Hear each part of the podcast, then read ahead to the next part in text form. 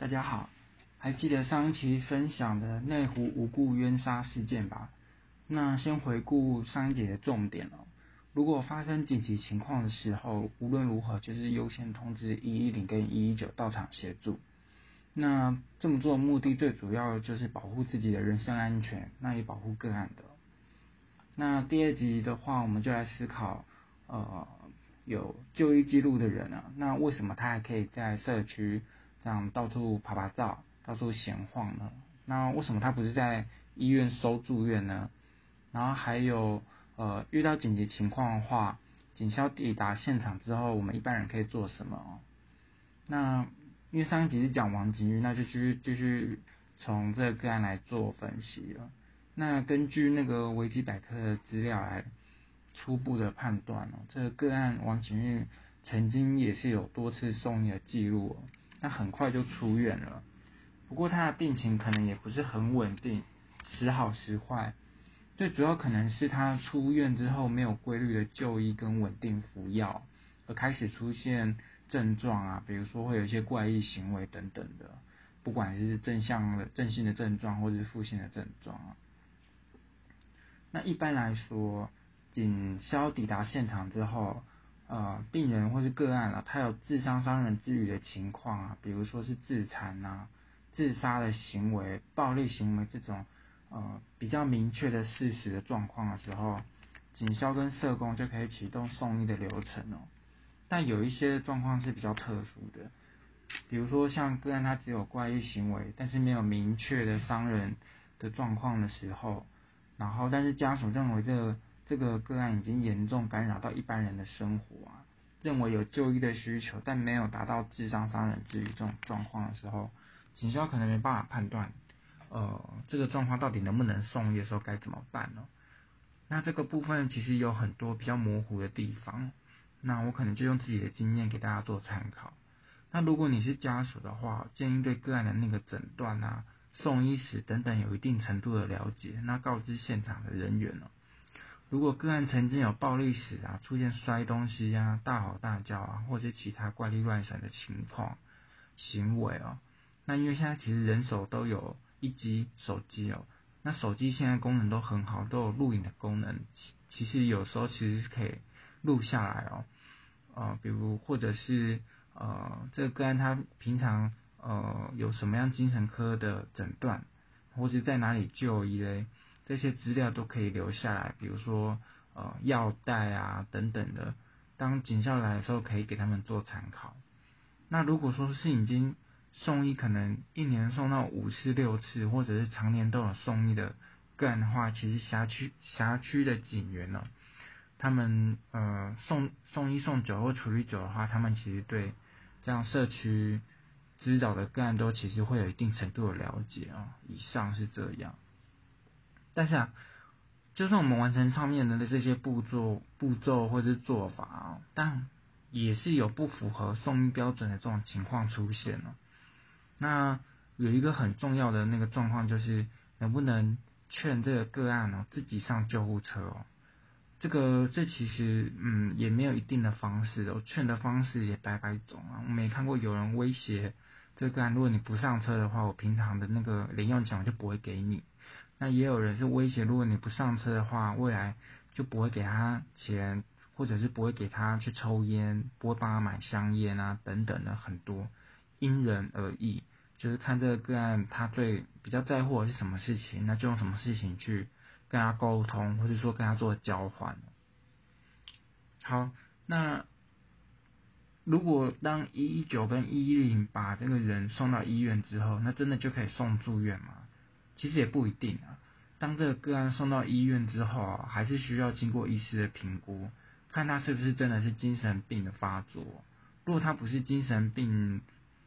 的发作的话，顶多可能就是留院观察一天，有可能哦，他情绪稳定之后就出院了。那这个时候就很重要。呃，如果他说他不是精神病的发作的话，你一定要很清楚，那他到底是怎么状况，去跟针对他的那个状况。到特定的体系哦去做处理，比如说他今天可能是失智，那比如说他今天可能是毒瘾、药酒瘾、酒瘾、就是发酒疯等等的，那状况都不一样。如果说他今天是有不一样的状况的话，建议真的是要找到正确的做法来处理，你才有办法真的处理，嗯，社区指导的这种状况。那既然讲到住院了，我们就可能可以了解一下精神病的住院可以住多久。一般而言，精神科的病床最多可以住两个月。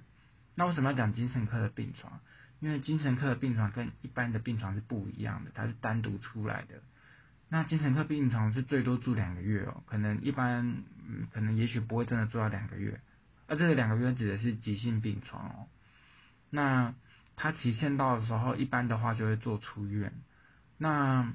出院之后，家属还是可以考虑将个案送到慢性病房，或者是哦，等一下。慢性慢性病房，也就是复健病房哦，那他是在那边是做精神复健哦，或是转到社区的精神复健的机构。那有一点很重要，家属最好，家属或主要照顾者最好是要很清楚的知道下一步要做什么，这样可以省去你未来不必要的麻烦。怎么说是麻烦？比如说你呃，这个案出院之后，呃。家属或院方认为，呃，他这个案可能没有办法转，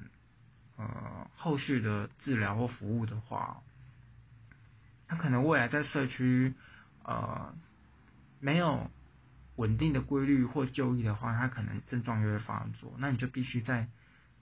顺利的话，可能马上就送医；如果不顺利的话，你可能就要再走前面那个送医的流程，那就真的真的是麻烦哦。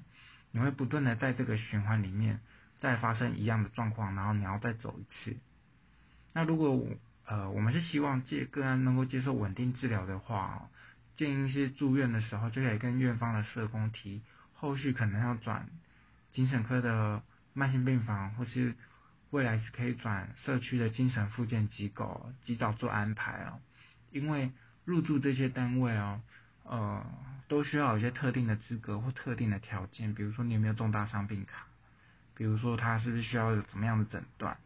及早厘清哦，及早准备哦，可以省去你未来不必要的麻烦哦。那既然讲到精神复健机构，其实精神复健机构现在的介绍已经很多，那我还是做简单的说明哦。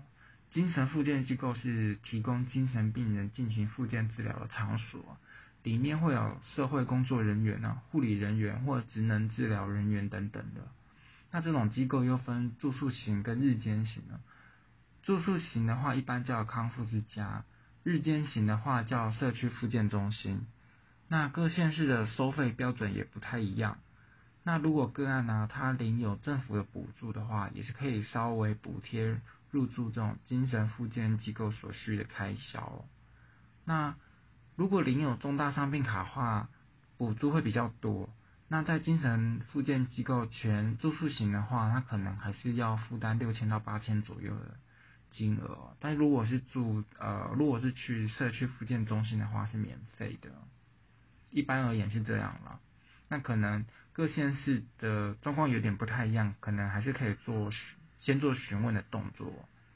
那。刚刚讲的东西，以上都是卫生单位提供的场域哦。另外，也可以考虑社政、社政，也就是社会处或者是地方卫生局办理的其他相关单位，比如说日间作业设施，那它是提供身心障碍者的日间作业服务。不过每个单位的收案标准不一哦，也要先经过咨询或询问。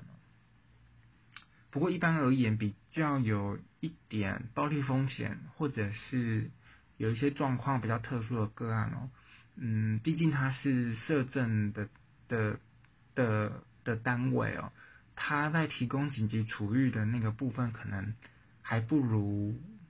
卫政提供，嗯，怎么讲？应该说社政它可能是提供比较比较没有危险性的这种个案的那种服务。那支付机构可能对这个嗯有一些急性期状况的病人的话，他们可能会比较有经验，这个是呃比较需要注意的一点的地方哦。那我们第二期的介绍就先到这边，那就谢谢收听喽，拜拜。